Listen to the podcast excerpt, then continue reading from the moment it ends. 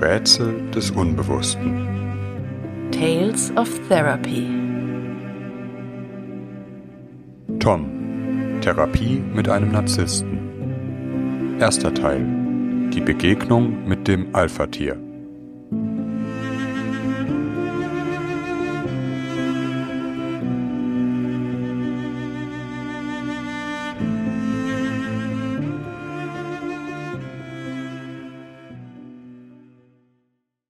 Unsere heutige Folge führt uns in die Praxis eines erfahrenen Psychoanalytikers, der über seine mehrjährige Arbeit mit Tom berichtet. Wie bei allen Fallgeschichten beachtet vor dem Hören bitte die Hinweise in den Show Notes.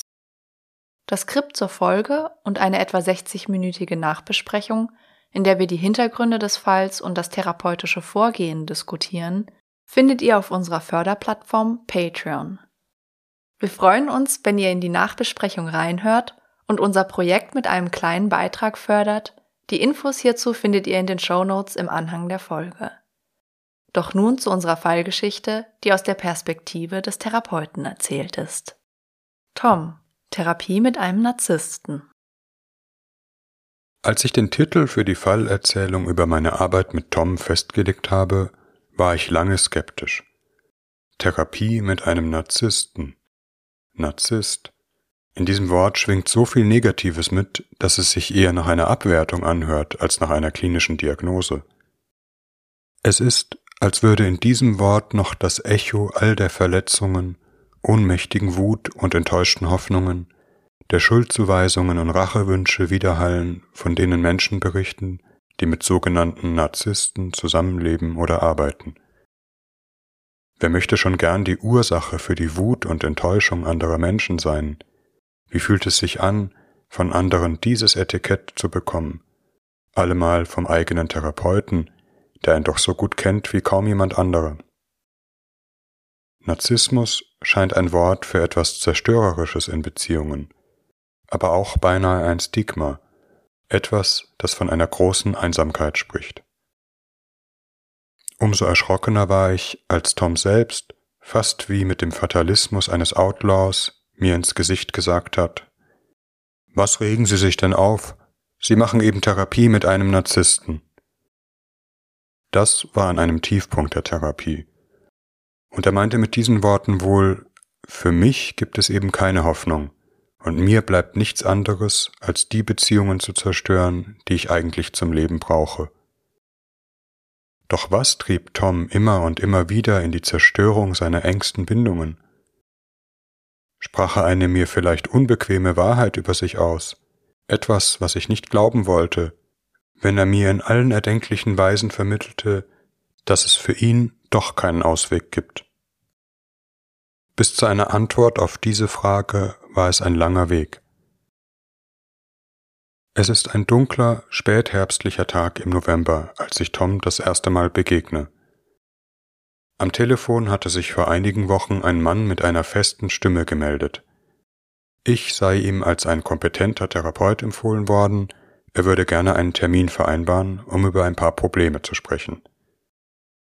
Ich sage ihm, dass es eine mehrwöchige Wartezeit geben wird. Doch das störe ihn nicht. Das Überlastungsproblem kenne er selbst. Es sei schließlich auch nichts Dringendes. Das Telefonat hinterlässt in mir den Eindruck eines irgendwie bestimmten und selbstbewussten Mannes, mit dem es leicht möglich ist, in ein Gespräch zu kommen. Zugleich war da etwas Distanziertes, fast ein wenig Abgeklärtes. So, als rufe er nicht aus einer inneren Not an, sondern um eine Dienstleistung zu buchen oder sich mit einem Kollegen zu unterhalten. Zugleich war er auch auf eine seltsame Weise gut gelaunt. Ich fühle mich im Vorfeld des Termins ein wenig angespannt, als müsse ich gleich einen guten Auftritt hinlegen, mich präsentieren. In die erste Stunde kommt ein Mann in seinen Mitvierzigern, dem man auf den ersten Blick nicht ansieht, unter welchem Leidensdruck er steht. Vielmehr ist mein erster Eindruck, es mit einem dynamischen Mann zu tun zu haben, der weiß, wie man sich in bestimmten Situationen angemessen verhält.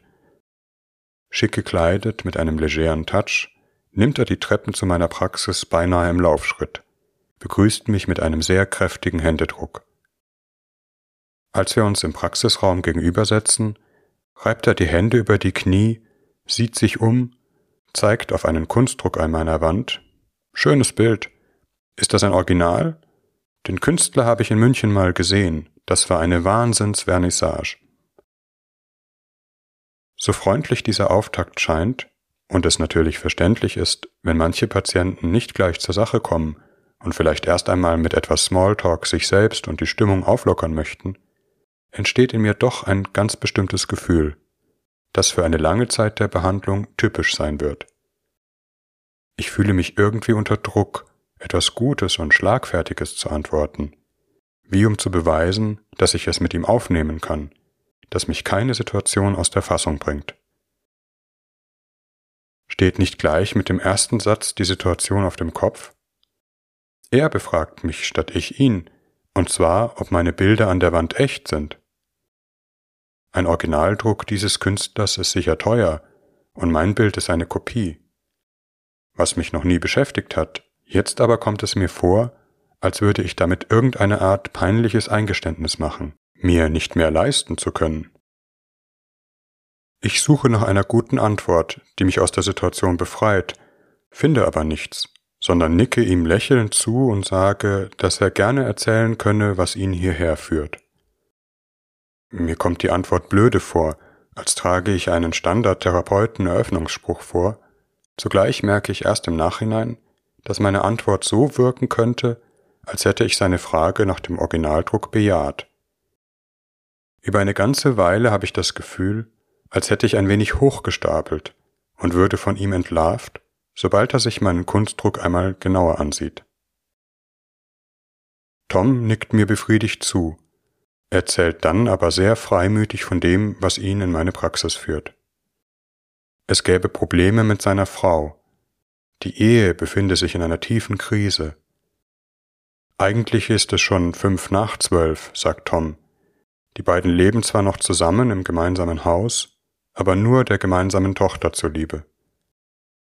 Diese sei zwölf Jahre alt und solle in der Schule nicht gehänselt werden, weil sie aus einem Scheidungshaus komme.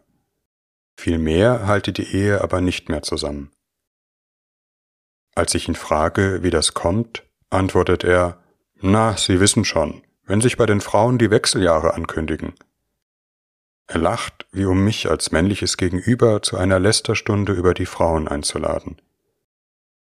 Ich möchte nicht mitlachen, fühle zugleich einen starken Drang dazu, als würde ich ihn, wenn ich nicht auf seine Scherze eingehe, hochgradig beschämen oder aber mich selbst als verklemmten Spieße offenbaren. Als ich schließlich nicht mitlache, sagt Tom, na ja, Spaß, das geht schon auf meine Kappe, also nicht ausschließlich, aber ich habe eben doch auch so meine Problemchen.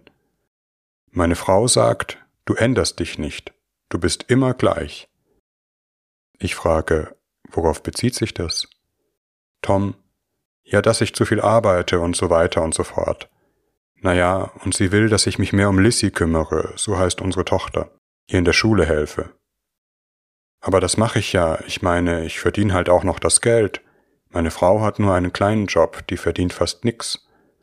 Und am Nachmittag, Tom imitiert eine affektierte Frauengeste, ein Tässchen Matcha mit der Freundin, ein bisschen im Internet shoppen. In Wahrheit trage ich also die ganze Verantwortung für die Familie.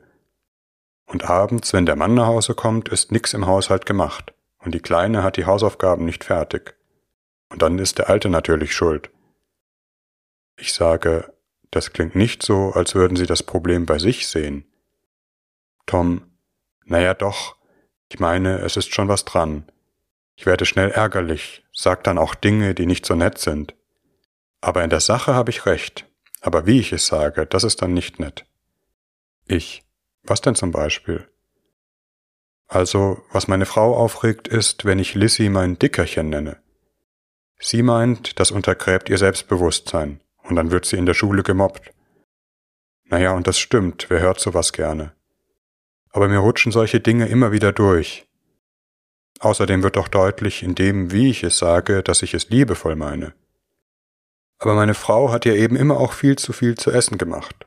Sie ist ein bisschen mollig mit zwölf. Ganz anders als ich. Ich habe ein Leben lang Sport gemacht. In der Jugend bin ich auch gemobbt worden. Ich weiß, wie das ist. Aber ich habe mich rausgearbeitet. Heute sagen viele Leute in meinem Umfeld, so eine Statur wie der Tom, die hätte ich auch gerne. Also Sie sehen solche Probleme. Ich denke, manchmal habe ich ein Problem mit der Ehrlichkeit. Ich. Mit der Ehrlichkeit? Tom. Ja, also dass ich zu ehrlich bin, Dinge frei heraussage, wie ich sie sehe. Die Welt will betrogen sein, so heißt es doch so schön. Mir fällt das manchmal schwer zu beachten. Man sollte nicht ehrlich sein, sonst fühlen sich die anderen gekränkt.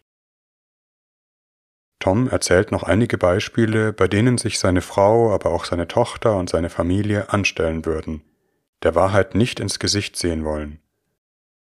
Ich. Vielleicht fühlt sich ein junges Mädchen in der Pubertät auch einfach nur verletzt, wenn ihr Vater ihr einen abwertenden Spitznamen gibt. Tom. Ja, da haben Sie schon recht. Ich sage, und wenn wir schon beim Thema Ehrlichkeit sind, mir ist ehrlich gesagt noch nicht ganz klar, was Sie hierher führt, was Sie von mir möchten. Bislang haben Sie eher Dinge beschrieben, bei denen andere das Problem sind. Oder die anderen sich übertriebene Gedanken machen, während Sie selbst allenfalls darunter leiden, dass die Welt unehrlich ist. Ich bin ein wenig erschrocken, wie schroff ich meinen Einwand formuliert habe. So wollte ich es eigentlich nicht sagen, aber es ist mir gerade so rausgerutscht. Es entsteht eine zittrige Anspannung, ich fühle mein Herz rasen. Es ist, als könnte er jetzt gleich aufstehen und die Tür hinter sich zuknallen. Tom, ich sag's Ihnen ganz ehrlich. Meine Frau wollte, dass ich eine Therapie aufsuche. Sie meint, wenn du dich nicht änderst, lasse ich mich scheiden. Ich habe schon vor ein paar Jahren einmal eine Therapie angefangen. Aber das war bei so einem jungen Mädchen, die war noch in Ausbildung, die war überfordert. Aber in letzter Zeit ist es wieder so eskaliert und auch Lissy leidet unter dem Streit. Ich, vielleicht kommen Sie zur Therapiestunde, um Ihrer Frau zu beweisen, dass Sie nicht das Problem sind, da Sie ja eine Therapie aufsuchen. Tom, ist es nicht auch so? Ich, aber hier versuchen Sie mir zu beweisen, dass eigentlich Ihre Frau das Problem ist. Die entscheidende Frage ist, ob Sie hier etwas für sich möchten und ich glaube, da waren sie bislang nicht ganz ehrlich mit mir und sich. Tom, wie meinen Sie das? Ich, dass es Ihnen vielleicht viel schlechter geht, als Sie es mir hier sagen, dass Sie ein Problem haben, unter dem Sie ziemlich leiden. Tom mustert mich, lächelt, aber etwas gequält und sagt, Sie sind nicht schlecht. Ich habe das Gefühl, als hätten wir bislang einen Ringkampf um die Dominanz im therapeutischen Raum ausgefochten, und einstweilen hätte ich ihn niedergerungen. Als hätte ich mich damit beweisen müssen, und nun könne erst ein normales therapeutisches Gespräch entstehen. Tom wirkt jetzt anders, eher geknickt, wie ein Junge, der bei etwas erwischt wurde und es bereut. Es tue ihm leid, wenn er manchmal so daherrede, aber das sei so eine Alpha-Männersache. Er könne es leicht so aussehen lassen, als sei er der starke Mann. Aber das sei er nicht. Eigentlich habe er große Angst, dass seine Frau sich scheiden lasse und seine Tochter mitnehme. Das habe sie ihm angedroht. Er liebe beide sehr. Ohne die beiden wisse er nicht, was er tun soll.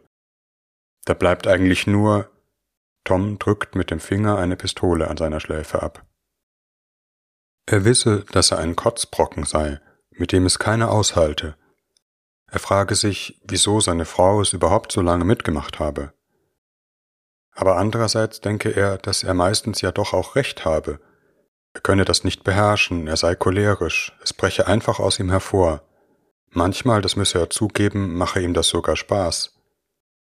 Warum, das wisse er nicht. Das wird wohl an der Vergangenheit liegen, sagt Tom, ohne das weiter auszuführen. Im Beruf habe er auch ziemlich viele Probleme. Er hat Chemie studiert und in diesem Bereich ein kleines Unternehmen gegründet. Doch dem Unternehmen gehe es schlecht. Zwei Partner hätten die Firma verlassen und ihm um Geld betrogen. Es habe viele Konflikte gegeben. Im Augenblick läuft ein Prozess. Manchmal habe Tom das Gefühl, sein Herz mache das alles nicht mit. Er leide unter schlaflosen Nächten, habe immer wieder Suizidgedanken, fühle sich überlastet und leer. So eine Art Burnout, sagt er, aber auf das ganze Leben bezogen. Ich sage, es geht Ihnen eigentlich richtig schlecht. Psychisch, Sie sagen Burnout. Und es gibt so viele Schwierigkeiten mit anderen Menschen, im Beruf, in Ihrer Familie. Tom, und Sie wissen, was mir helfen könnte? Und fügt verächtlich hinzu, die ganze Welt ins Klo runterspülen? Oder mich? Ich, als wäre das alles ein riesengroßer Unrat, und einer muss weg, die ganze Welt oder Sie. Tom lacht. Stimmt doch auch, am besten beides, würde viele Probleme lösen. Ich. Vielleicht geht es erst einmal darum zu verstehen, was da passiert, wenn Sie mit anderen in Konflikt kommen. Ich habe das Gefühl, so klar ist das nicht, warum das immer wieder passiert. Tom wirkt auf eine berührende Weise erleichtert, dass ich mir offenbar vorstellen kann, mit ihm zu arbeiten. Wir besprechen, wie es weitergehen soll. Er fragt nach einer zweiten Stunde, in meiner Fantasie fast wie ein Junge, der Angst hat, weggeschickt zu werden. Wir vereinbaren schließlich eine weitere Sitzung für die nächste Woche.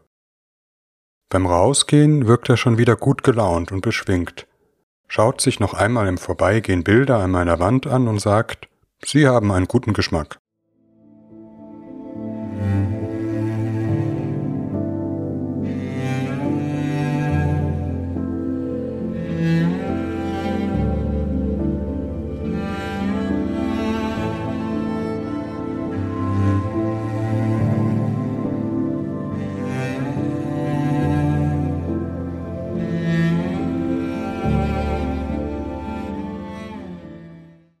Stunde hinterlässt mich erschöpft und zweifelnd.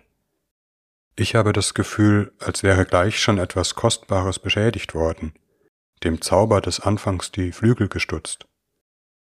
Es ist etwas wie ein Machtkampf entstanden, von dem ich ahnungsvoll fürchte, dass er leicht eskalieren kann.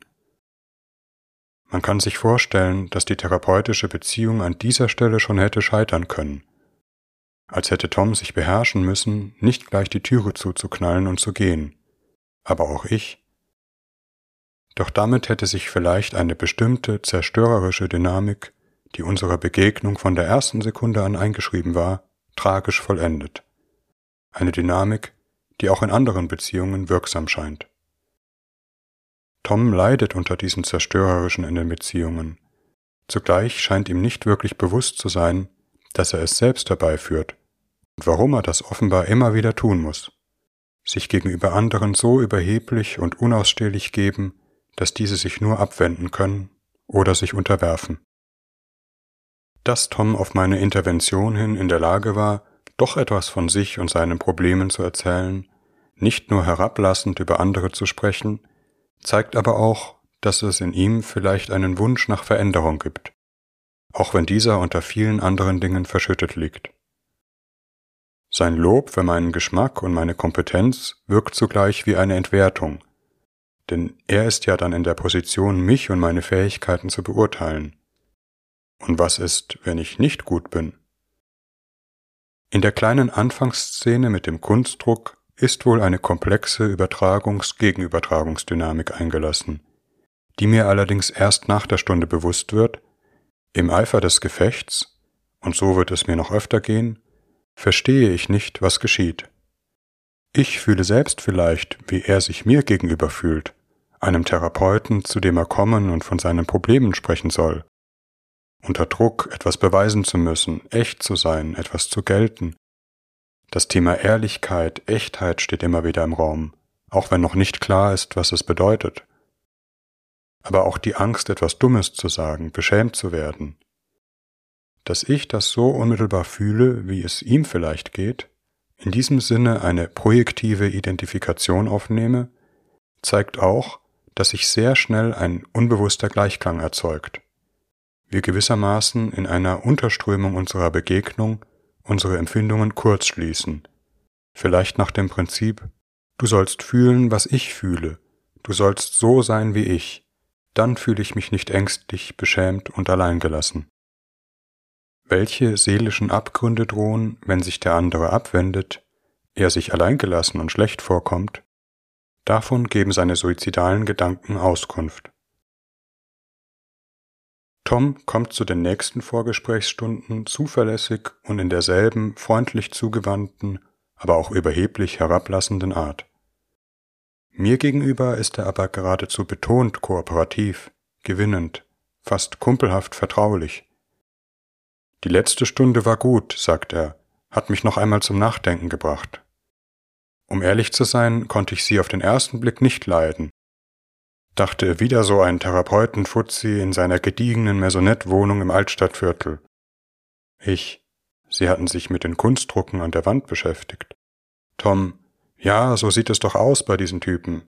Brille auf der Nase, Wollweste über dem Hemd oder Kaschmirpulli über den Schultern, Flüsterton in der Stimme, die typischen Sprüche. Was macht das mit Ihnen? Wie geht es Ihnen heute?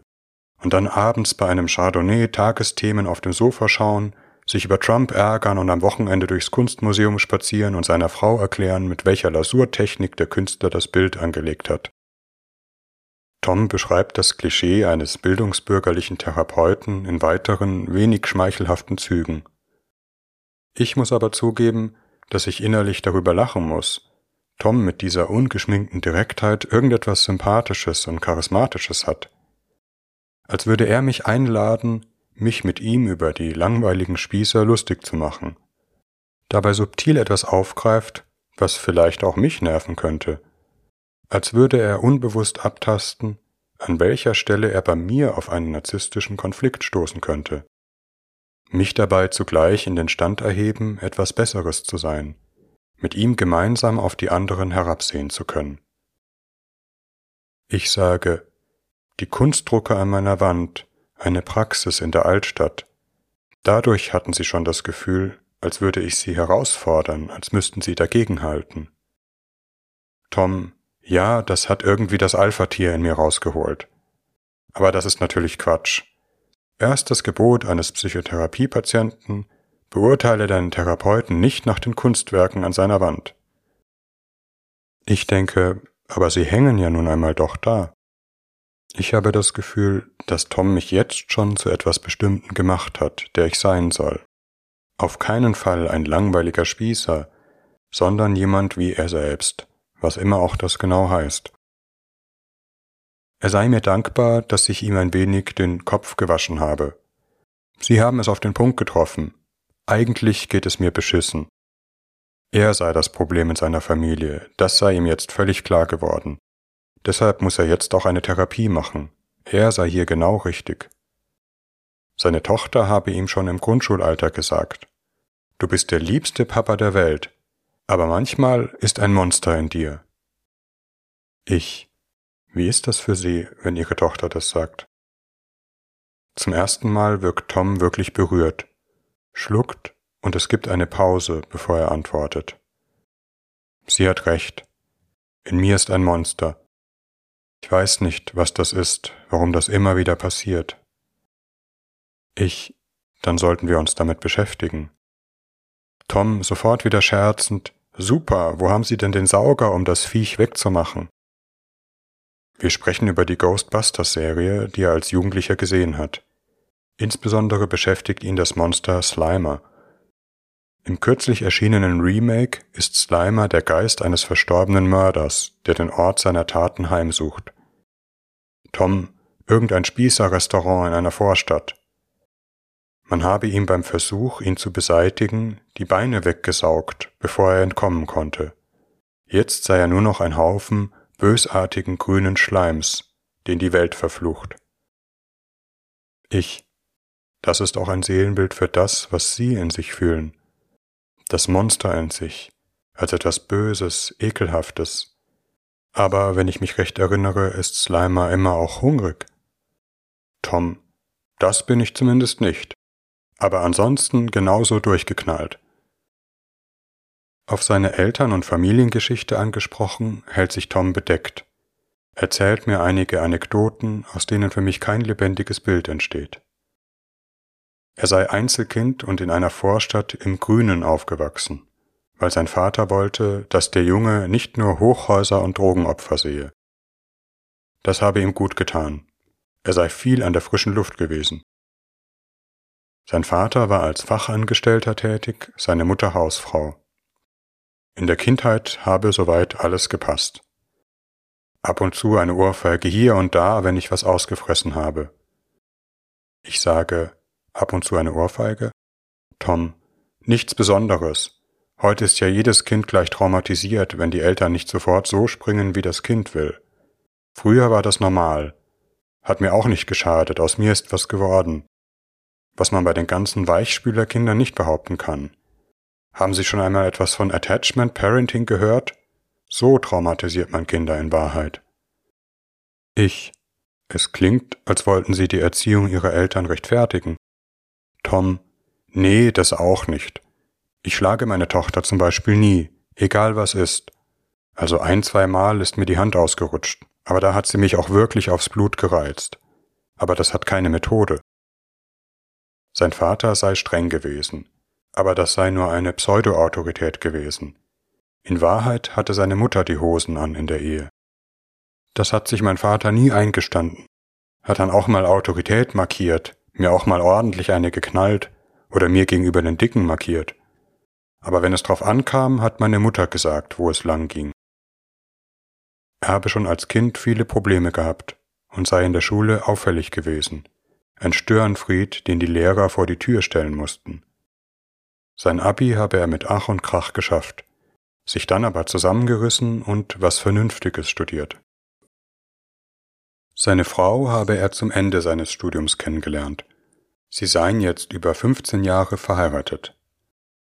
Sie sei eigentlich extrem attraktiv, habe aber, so Tom, nach der Schwangerschaft abgebaut, weshalb er manchmal keine sexuelle Anziehung mehr fühle und das Gefühl habe, sie seien eher wie Freunde. Zerstrittene Freunde, fügt Tom hinzu. Finanziell gehe es ihnen gut, auch wenn seine Firma immer wieder Schulden mache. Er habe rechtzeitig etwas beiseite gelegt. Zwischen Tom und mir entsteht in den Vorgesprächen so etwas wie ein tragfähiges Arbeitsbündnis. Es stellt sich heraus, dass er schon eine ganze Reihe von Therapieversuchen unternommen hat, immer wieder in akuten Krisensituationen, wenn es in der Firma schwierig läuft oder seine Frau mit der Scheidung droht, was schon öfter vorgekommen sei. Immer wieder gerate er in extreme innere Krisen, in denen er sich fühle wie das letzte Stück Scheiße auf dieser Welt, dieser grüne Schleim, etwas, das man am besten wegmache, absauge, ins Klo runterspüle, was mit erheblichen Suizidgedanken einhergehe. Diesmal aber wolle er die Therapie durchziehen. Er habe gemerkt, dass er nicht immer nur Pflaster auf die Wunden kleben kann, sondern der Sache auf den Grund gehen muss. Ich habe das Gefühl, dass darin eine ehrliche Absicht liegt, auch wenn ich mir nicht sicher bin. Ohnehin ist mir sehr mulmig bei dem Gedanken, mich mit ihm auf eine längere Therapie einzulassen. Das Monster, von dem er spricht, hat sich vielleicht noch nicht in seinem ganzen Ausmaß gezeigt. Ich habe die Ahnung, dass mich diese Therapie einige schlaflose Nächte kosten wird. Ich fürchte mich auch ein wenig vor Tom und der Heftigkeit seiner Ausbrüche, von denen er berichtet. Über seine Familiengeschichte spricht Tom in den Vorgesprächen nicht viel. Auch habe ich das Gefühl, dass das Ausmaß seiner Symptomatik noch gravierender sein könnte, als er es darstellt. Auf der Symptomebene beschreibt Tom vor allem depressive Symptome, zugleich Schwierigkeiten mit einer gewissen Impulsivität. Für eine psychodynamische Perspektive ist aber nicht nur die manifeste Symptomatik entscheidend, sondern die zugrunde liegende Struktur. Tom beschreibt, dass die Problematik schon länger besteht, nicht durch einen aktuellen Konflikt verursacht, sondern immer wieder aufs Neue ausgelöst wird. Zugleich lassen die ersten Stunden und die Übertragungs-Gegenübertragungsdynamik erkennen, dass es um massive Selbstwertkonflikte geht, denen Tom mit einer narzisstischen Abwehr begegnet. Eine narzisstische Abwehr, die wahrscheinlich schon tief in seine psychische Struktur eingelassen ist.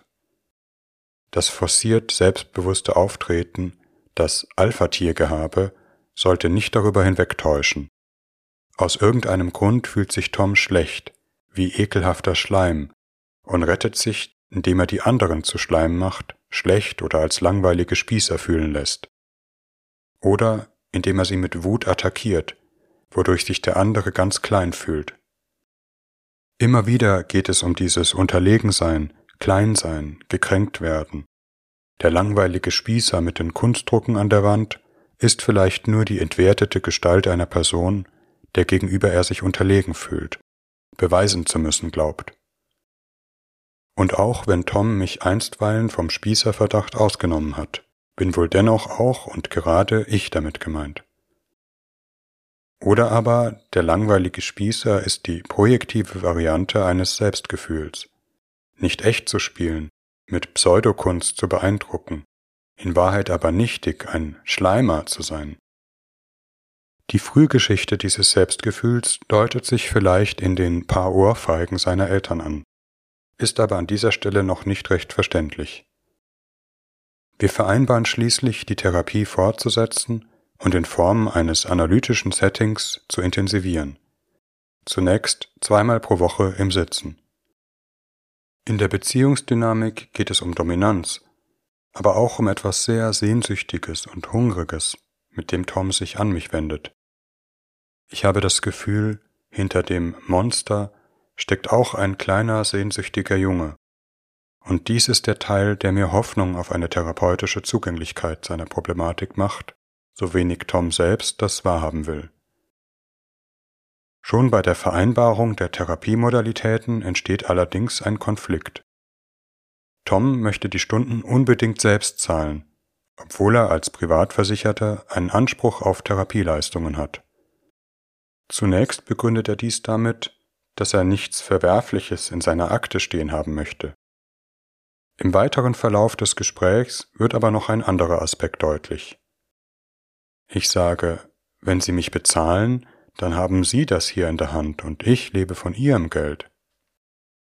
Tom, halb scherzend, das tun Sie ja auch. Vermutlich bezahlen Sie Ihre Stromrechnung nicht mit guten Taten, sondern mit dem Geld Ihrer Patienten. Ich, natürlich, das ist mein Beruf. Aber für Sie ist dennoch das Gefühl besonders wichtig, dass ich gewissermaßen direkt aus Ihrer Hand bezahlt werde, nicht über eine Versicherung, von der auch Sie wiederum abhängig wären. Tom gesteht, dass er mich eigentlich fragen wollte, wie viel ich mit einer normalen Therapiestunde verdiene, um dann aus eigener Tasche einen höheren Satz zu zahlen. Er sagt, als Gefahrenzuschlag. Ich, aber auch, damit ich sehe, wer hier die Hosen anhat. Tom, das wird sich noch zeigen. Ich, wie viel Angst Ihnen der Gedanke macht, mehrmals in der Woche hierher zu kommen. Mit dem Geld soll unterstrichen werden, dass Sie unabhängig von mir sind, dass Sie beeinflussen, was ich aus einer Stunde mitnehme und was ich durch die Arbeit mit Ihnen verdiene. Ich denke, mit einem höheren Satz wäre er zudem ja ein ganz besonderer Patient, im wahrsten Sinne des Wortes mein wertvollster. Als ich diesen Gedanken anspreche, scheint Tom beinahe wie erschrocken, zugleich berührt, wenngleich er nichts erwidert.